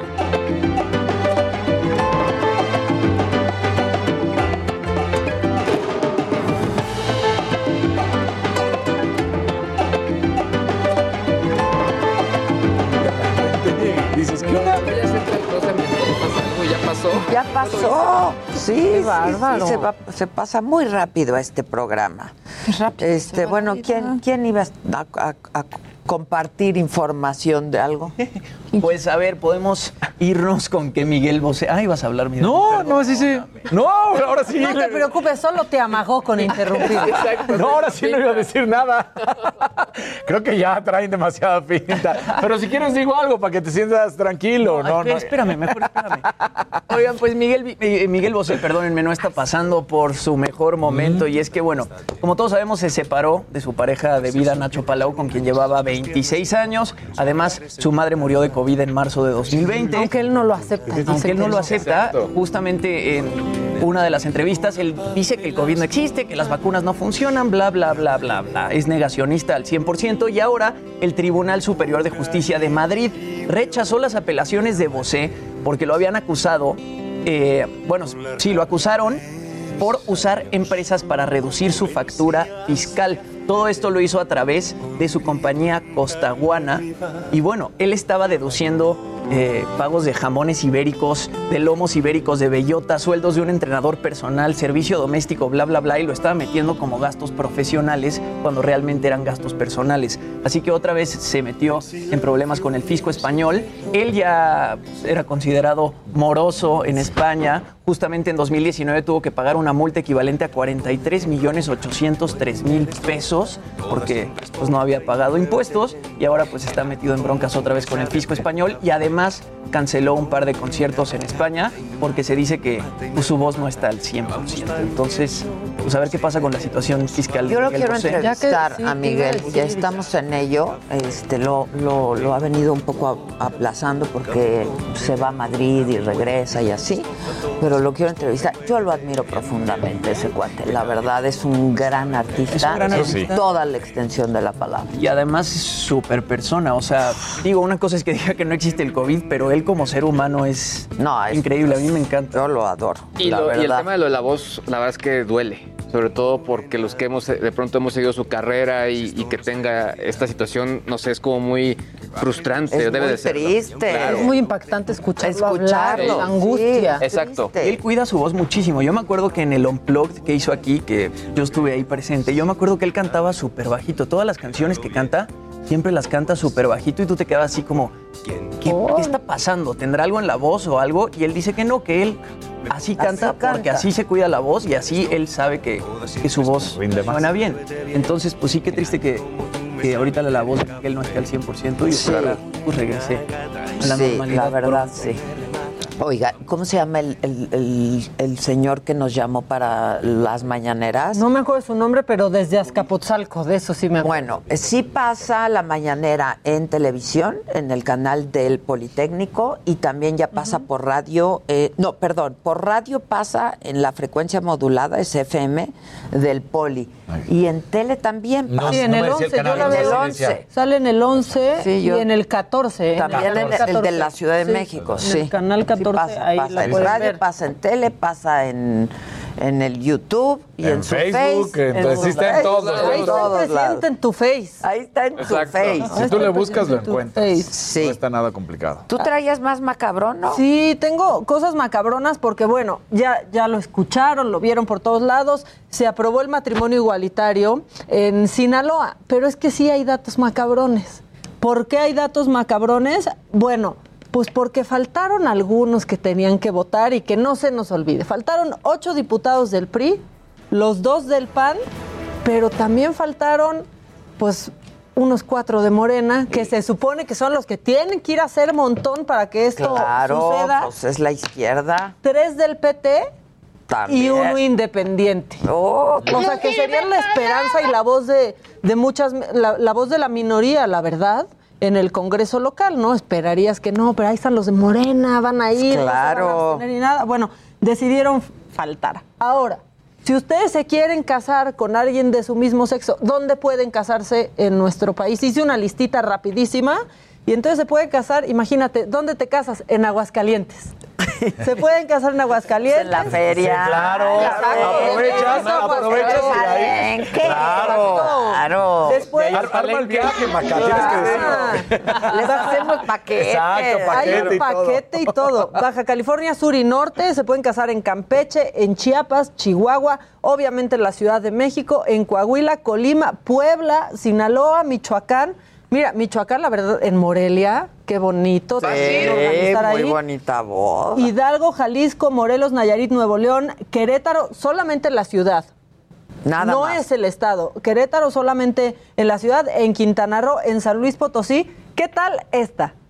Los invito a mi boda en Tlaxcala. En Tlaxcala. se, pueden casar. Se pueden casar. Y en Zacatecas, en algunos municipios. Tampoco es en todo El el, estado. estado. Los que están en la lista de la vergüenza todavía, y hay que mencionarlos, son Durango, Estado de México, Guanajuato, Guerrero, Sonora, Tabasco, Tamaulipas, Veracruz y Yucatán. ¿Se quieren casar en una hacienda en Yucatán? No Pues se se la pelaron. Ellos solo quieren el dinero del turismo gay, pero no quieren que los Que gays los ahí hagan ahí. sus bodas. ¿Cómo es Ya. posible que en pleno 2021 siga habiendo estados que no permiten el... Yo me iría a Aguascalientes. Yo, ¿Qué tal que a La Paz y de ahí te vas a Malandra?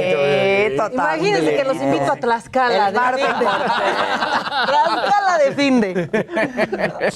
Yo prefiero el fin de cuando es la feria de Aguascalientes, Aguascalientes. o en Ese La sí estaría muy Paz. En. La Sí, Paz, tienes sí. razón. Campeche está bien bonito. Campeche es ¿no? bonito y Por- tiene su- sus haciendas también muy Y bonitas. su gobernadora que ganó por tener más votos que nadie. es que cómo me dice que Que no, sí. ¿Cómo me O dice? sea, que No, no, no, no, pues Mayoría de. Botox. O sea, por mayoría de votos ganó la gobernadora. Sí, se los llevó Pero calle. además como si tuviera algo de Sí, malo. claro. No, yo nunca me he hecho nada. Exacto. Y yo le decía, pero pues si no puedes ni mover. No, mira, la, la verdad es que yo no he inyectado nunca nada jamás. No tiene nada de malo, pues, todos nos ponemos, miren, hasta en la tele.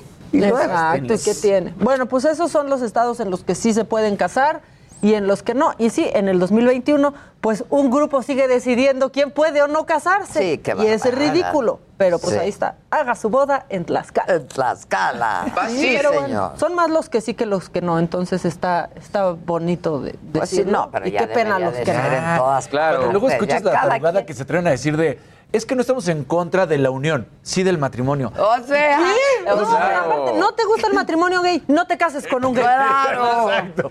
Yo me acuerdo cuando, cuando fue la primera boda gay en la Ciudad de México, yo entrevisté, estaba yo en mi programa de radio en imagen, entrevisté a los primeros que se casaron y les dije, qué bueno, cásense para que vean lo que se siente. Ahora sí van a ver. Ahora sí. Claro, Todos tengan claro. derecho a regarla.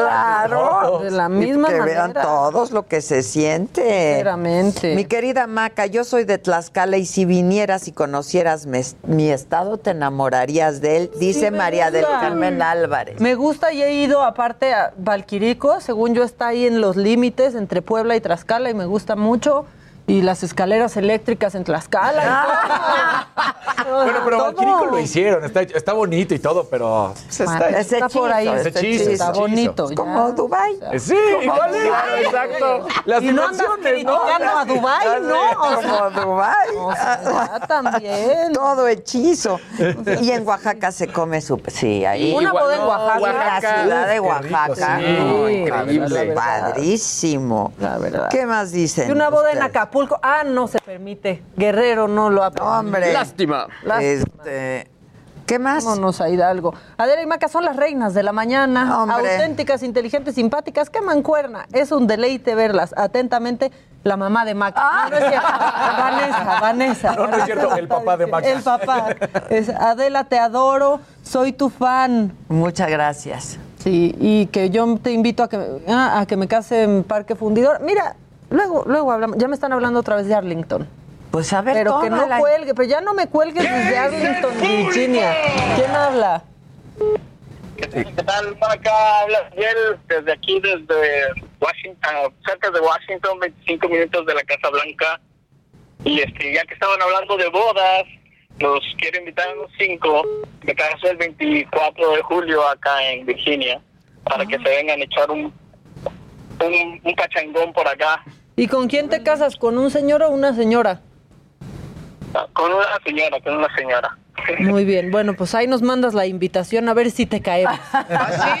¿Y, y, y- y qué le puedo regalar a mi novia de la Saga Store? ¿Ustedes qué me recomiendan de ahí? Ah, mira, pues unas tazas, este, El el, Zeppelin. Zeppelin. El Zeppelin. Ahora que va, que va a ser tu esposa, regálale joyas. Entonces el Claro. Zeppelin, este, y que huela rico con Un el perfume. anillito. Una secadora. Un anillo. Una secadora. Pero eso no está en la saga Store. Ahora, que si la quieres, la ponemos. Eh, pues muchas felicidades. Un poquito de Botox con el Javier. ¿no? igual, este, de verdad, un super programa. Soy súper adicto de la saga. Um, Luis Gage me ha ayudado tanto con la tecnología que cosas que, ¿me entiendes? Ya voy a comprar Bitcoin, yo creo, porque lo que me di- lo que dice Luis Gage lo reporto ahí a mi grupo de, de finanzas. Hey, Luis Gage dice que esto, vamos a hacer esto. Muy bien. Muy bien. Hazle Gracias, muy bien. gracias, muchas Es gracias. la voz de la razón. Sí, yo también le hago todo Hay caso a que Luis. echándole Gage. ganas y este, estoy buscando la manera de escuchar el Heraldo Radio desde aquí. Usual, antes podía escuchar otros programas de México aquí, pero no sé si se pueda. En la página elheraldodemexico.com.mx ahí puedes escuchar la señal de radio. Está bien, perfecto. Y ya más último, ah, comienzan a las 10 de la mañana aquí y hay veces que entran tarde, unos 6, 7 minutos. Y me desespero tanto. ¿Cuántos que minutos? que yo. Gisela, Seis, ¿qué siete. onda? O- Pero ¿en dónde nos Josué, ve? no ¿Por dónde nos ves tú? ¿En qué señal nos ves? Yo por YouTube. Ok, lo que YouTube, pasa es que a veces cuando la imagen es música, la tenemos que bajar porque si no nos baja YouTube y Facebook, ¿no? Por el copyright. Eh, por el copyright, entonces entramos como 5 o 6 minutos tarde. Entonces aguanta, no te desesperes. Ya. Siempre Pero llegamos. no es siempre. Puedes no ir por es tu siempre. café. Adela, un fuerte abrazo y que no me creo que esté hablando con ella, pero bueno, este me haces de hecho interesar por todo lo que patrocina, por todo lo la política, entonces, you know, no me pierdo ninguna de las secciones y no sé si estoy bien porque ocupo tres horas de mi trabajo y me siguen pagando. No, no, Está muy bien, bien, muy está bien, bien, está bien. perfecto. Está bien. Llegas más animoso, Saludos luego... México, los quiero mucho, ¿ok? Igualmente, Gracias, muchas igual. gracias. Gracias. Gracias. Ay. Es que hay una taza nueva. Esa está taza está Está padrísima. padrísima. Está bien padre. Pero ya estamos mandando a hacer la de todos. Necesito sus, Bitmojis. sus bitmojis. Ah, ok. Venga. A ver, la- está padrísima. Este es de Bitmoji. ¿Estás tú en el venenito? ¿Qué? Yo, No, en el no, en, el- en la cafetera. Ah, en la cafetera está Y de junto yo, bien oportunista, como ¿Cómo? siempre, pegada a Adela, a salir en la foto. Ayer me estaba riendo de lo de Pues la miren, ardilla en la aprendan, porque no le ha ido muy mal No, que digamos. no, no. O sea, No le ha ido muy me mal. ha que- rendido pegarme como rata. ¿Cuál Minion? Una rata. Una rata. Oye, pues sí, ya están a la venta en la Saga Store, ¿no? ¿Sí o no? Tú, la que mercadea con todo. Sí, pero. Es que está Ya buscando la plancha para la saga. Store. Ya que... Esta salió más paisana que yo. No, este, no, la no Saga había. Store, la Saga Store ya están. Está esta, está, está la de Me lo dijo Adela. es- y estas ya están por estar. Hagan sus pedidos por Adela, todo por Adela. Dana Paola, cantante, actriz, está por estrenar su nueva rola. Mía. Mía, como mi perrita se llama. Ah, se llama Mía. Ah, Mi mira. perrita se llama Mía. ¿Cómo estás, Dana? Buen día. Hola, ¿cómo estás? Muy bien, ¿y tú? Bien, gracias, feliz, feliz de platicar con ustedes. Hola a todos. Todos, mira, Hola. aquí está Hola, hola. el Jimmy, está Casarín, Hola, Luis. G.I.G., Maca. Hola, Dana. Oli, ¿Cómo estás? bien, no los veo todavía. Aquí Aquí Acá estamos. Nosotros sí te vemos perfectamente. Prende tu cámara. Eh, yo los no, No, ya está prendida, pero nosotros tenemos imagen solo del estudio con Gisela. genial. Oh. Ok, acá. Oh. Imagínate, aquí estamos Y todos traemos un brillo, mira. nada más. Igual que el tuyo. Debes de estar muy contenta, ¿no? feliz, muy ilusionada. La verdad es que es un día, eh, el día antes del release siempre es muy emocionante y con muchos nervios, pero estoy con, con des- al desborde de lágrimas de la emoción. Esto es muy, muy especial para mí y me hace feliz poderlo presentar con ustedes y contarles un poquito, pero estoy más, más, más que ilusionada. Oye, Dana, yo quiero entender cómo le haces. Y soy Jimmy, Soy porque Jimmy. no te ve. Hola, querida Dana, soy Jimmy. Y si lo vieras, está bien Y precioso. está bien guapo el Jimmy. Bien guapetón, mi querida Dana. Oye, yo quería preguntarte cómo le haces para Y manejar botoxeado. Además, y recién botoxeado. Este, ¿cómo le haces para manejar tus tiempos, para sacar música, para seguir actuando y para estar pues con las redes sociales tan activas todo el tiempo? O sea, no paras un segundo de tu vida. todo es un balance en la vida. Creo que es una de las cosas que aprendí en la pandemia, es que al final soy workaholic, que es algo que, que no puedo impedir de mi persona, me encanta trabajar y al final el poderme haber mon- montado el estudio en casa, la pandemia me vino bastante bien, independientemente de todo, sacándole las cosas buenas y pude producir más música. O sea, en realidad creo que he compuesto más canciones de las que he sacado. Entonces eso es algo muy cool para mí y saber que hay una planeación y hubo un antes y un después y justo con esta nueva era, con esta canción, es sin parar. Para mí esto es mi vida y es como... ah, it's like a drug for me, música. O sea, para mí el saber y planear un videoclip, las canciones y toda una nueva era es algo que me emociona muchísimo y me encanta poder compartir y que obviamente todos ustedes escuchen que lo que hago lo hago con el corazón y con el alma, 100%. Y eso el tiempo, mira, para ti hay tiempo para todo en la vida. Oye, justamente en, en la publicación que haces en Instagram eh, promocionando Mía, escribes por ahí, Welcome to the new me o bienvenidos a la nueva yo. ¿A qué te refieres con esto? ¿Qué nos espera de Ana Paola ahora? Pues justo es una frase que, bueno, en mi álbum que justo saqué en febrero, Knockout, era Welcome to my breakup party. Después de justo todas estas emociones tan dramáticas y de corazones rotos, etcétera, que va todo el álbum y esta dualidad y esta bipolaridad al momento de enamorarte. Eh, para mí fue como un proceso súper duro, una terapia increíble y la música para mí es mi terapia y después de todo ese proceso de dos años, sacar el álbum ya fue como un antes y un después. Y justo tenía un bloqueo eh, mental y también de, de, pues, artístico en su momento, por ahí de marzo, que no podía componer y no podía y no podía. Y el momento de sentarme un día literal con mis coproductores y con compositores, coautores, eh, pues de estar charlando de la vida, empieza a salir esta canción y entendí que justo algo nuevo había surgido en mí y esta necesidad de escribir cosas diferentes y un empoderamiento distinto. No sé, realmente fue como un, que me cayó el 20 ese día y dije, esto es lo que quiero. A ver, llevábamos también todo un año eh, tratando de sobrellevar todo esto, adaptándonos a la nueva normalidad en el mundo del entretenimiento, sacando canciones, haciendo videoclips. eh, dentro de la pandemia, a distancia, colaboraciones. Y justo este era un momento y una canción que, que habla justo de esta nueva era en mi música también, porque al final soy fan del pop y siempre lo he sido y es un poco traer y rescatar un poco el pop sin perder la esencia. Exacto, es que Eh, se conserva, te conservas en el top. ¿Cuántos seguidores en Instagram tienes?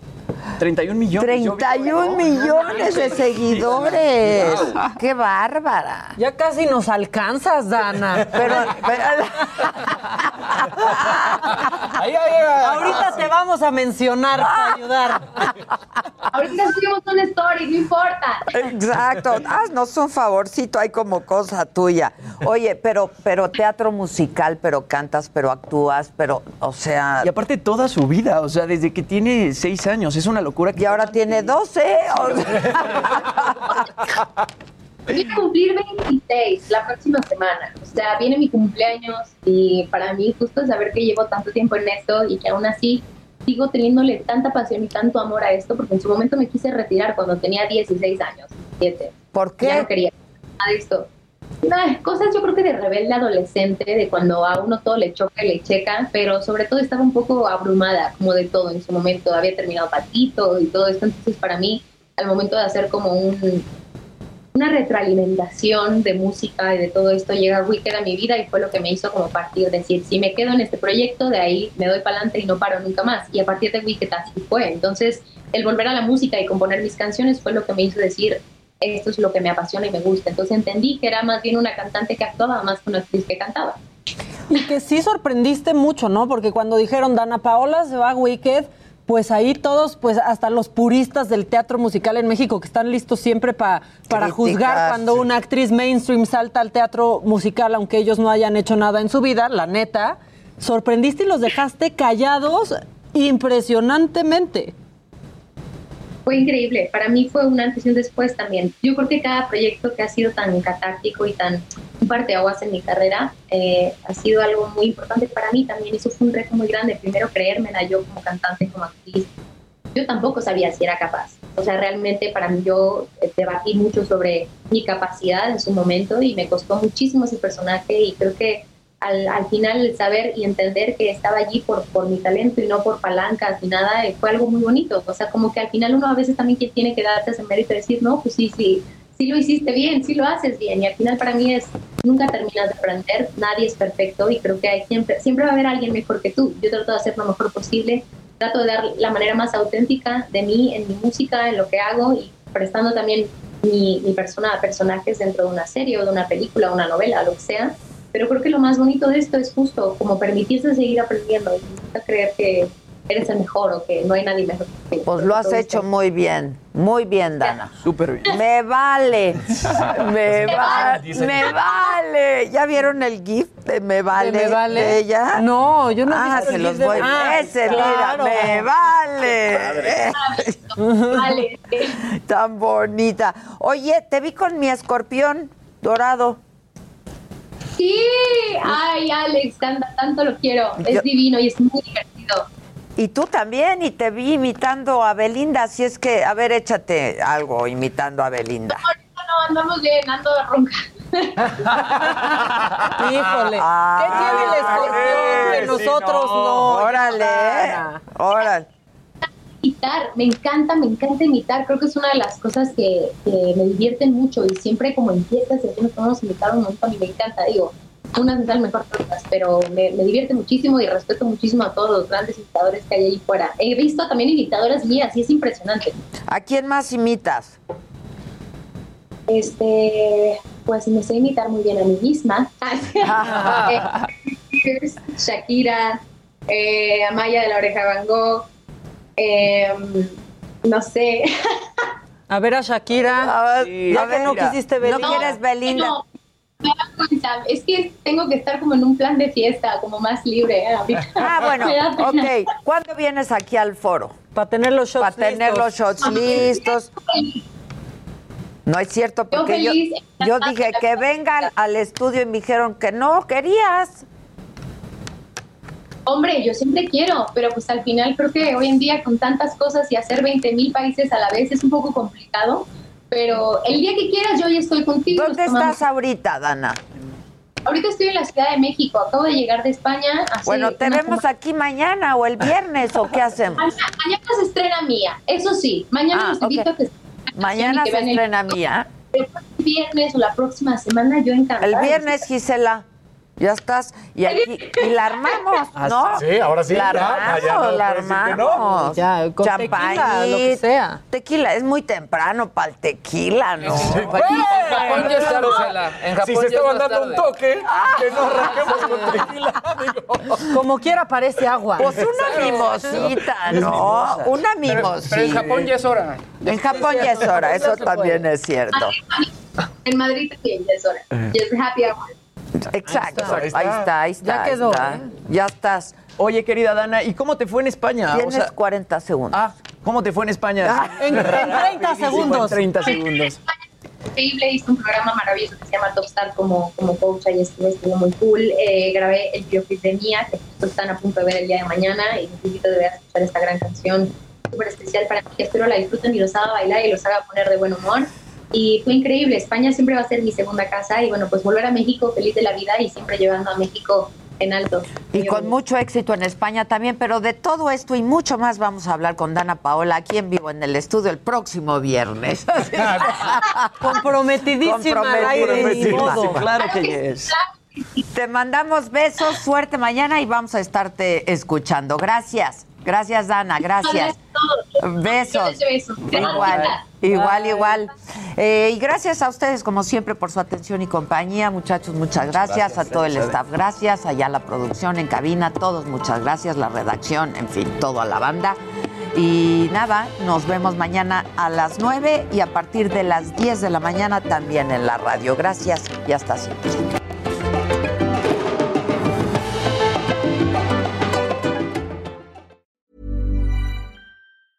A lot can happen in three years, like a chatbot may be your new best friend. But what won't change? Needing health insurance. United Healthcare Tri Term Medical Plans, underwritten by Golden Rule Insurance Company, offer flexible, budget friendly coverage that lasts nearly three years in some states. Learn more at uh1.com.